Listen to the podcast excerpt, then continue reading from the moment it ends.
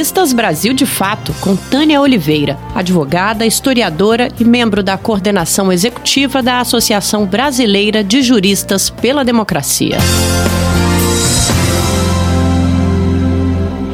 A atuação irresponsável do presidente Jair Bolsonaro diante da pandemia de Covid-19 no Brasil, relativizando os efeitos do vírus e estimulando o fim do isolamento social, tem exigido do Supremo Tribunal Federal decisões para frear ações que coloquem em risco a saúde da população brasileira. Nessa linha, o plenário do Supremo Tribunal Federal confirmou no dia 15 a medida cautelar deferida em março pelo ministro Marco Aurélio na ação direta de inconstitucionalidade 6341, garantindo a competência concorrente de estados e municípios para editar normativas para enfrentamento do novo coronavírus. O STF atuou para uma redefinição dentro da distribuição territorial de poder, sob o fundamento da defesa da saúde. Os ministros, contudo, deixaram claro em seus votos que a decisão se vincula à ausência de um plano nacional para a solução dos problemas feito pela União, o que impede a prevalência sobre estados e municípios e que os atos desses entes sujeitam-se à análise do Poder Judiciário.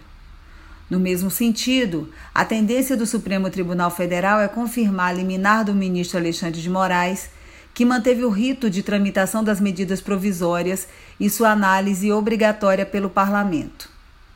Ele negou, no dia 27 de março, pedido do Palácio do Planalto para que fossem suspensos os prazos de tramitação das medidas provisórias enquanto durar o estado de calamidade decretado no país por causa da pandemia de coronavírus. As decisões recentes levam alguns juristas a ponderar que a Corte Suprema pode estar resgatando seu papel de controle, colocando freio em políticas que contrariem evidências científicas no enfrentamento à pandemia e exercendo controle para conter arroubos autoritários do presidente da República. Ministros do Supremo Tribunal Federal criticaram publicamente o ato do último domingo, 19, que pediu intervenção militar, fechamento das instituições e deposição dos governadores e contou com a presença de Bolsonaro. Contudo, ao aproximar a lente sobre os julgamentos feitos pelo STF ao longo do último ano, é fácil verificar que há dois posicionamentos distintos no que se refere às medidas do governo Bolsonaro, não apenas nos tempos atuais de pandemia, mas desde 2019, que se confluem por encontrar correspondência no liberalismo clássico. O primeiro é baseado nos princípios gerais abstratos que são modeladores e suficientemente significativos para aceitação genérica, como a liberdade de expressão para garantir direito individual. O segundo evidencia que, quando a pauta versa sobre direitos sociais e econômicos, a posição do Supremo tem sido a mais conservadora possível, contra os direitos dos trabalhadores, dos aposentados e dos sindicatos.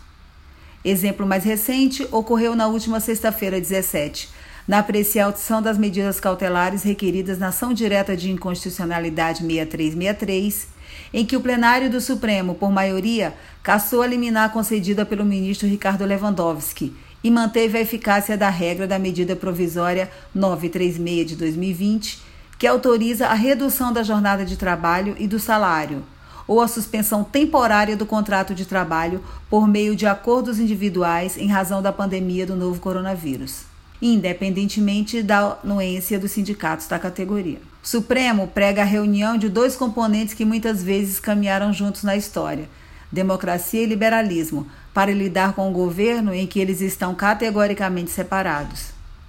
Nesse curso, adota a democracia como equivalente ao processo pelo qual a cidadania torna as decisões fundantes a respeito da ordem política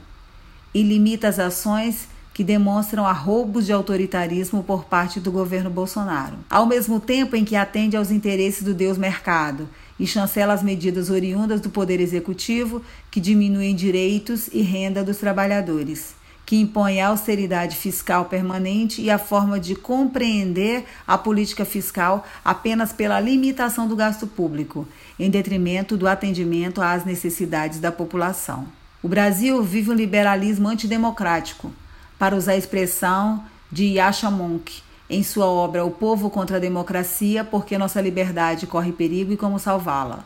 Uma das leituras que findei na quarentena. e em virtude da imperiosa necessidade de poder frear o poder, o Supremo Tribunal Federal, no regime da separação de poderes, adota freios e contrapesos como contenção a algumas condutas disfuncionais de Jair Bolsonaro e seus asseclas. Mas desequilibra totalmente a balança a favor do mesmo governante quando confirma a concretização de escolhas que desprezam direitos conquistados, corrompendo o sistema de garantias sociais constante na Constituição Federal e comprometendo a segurança jurídica.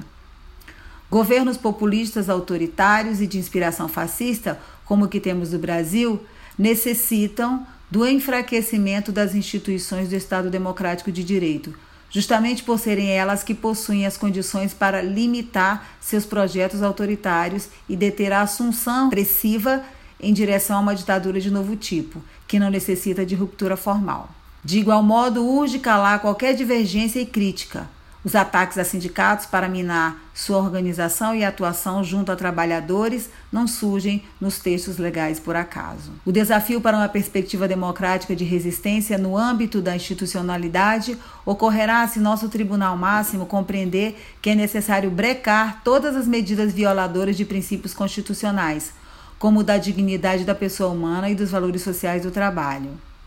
sem o que continuará dando guarida à vocação autoritária de um governo com uma plataforma de extrema-direita que promove mudanças regressivas em várias dimensões e aumenta em muito a potencialidade dos dissensos.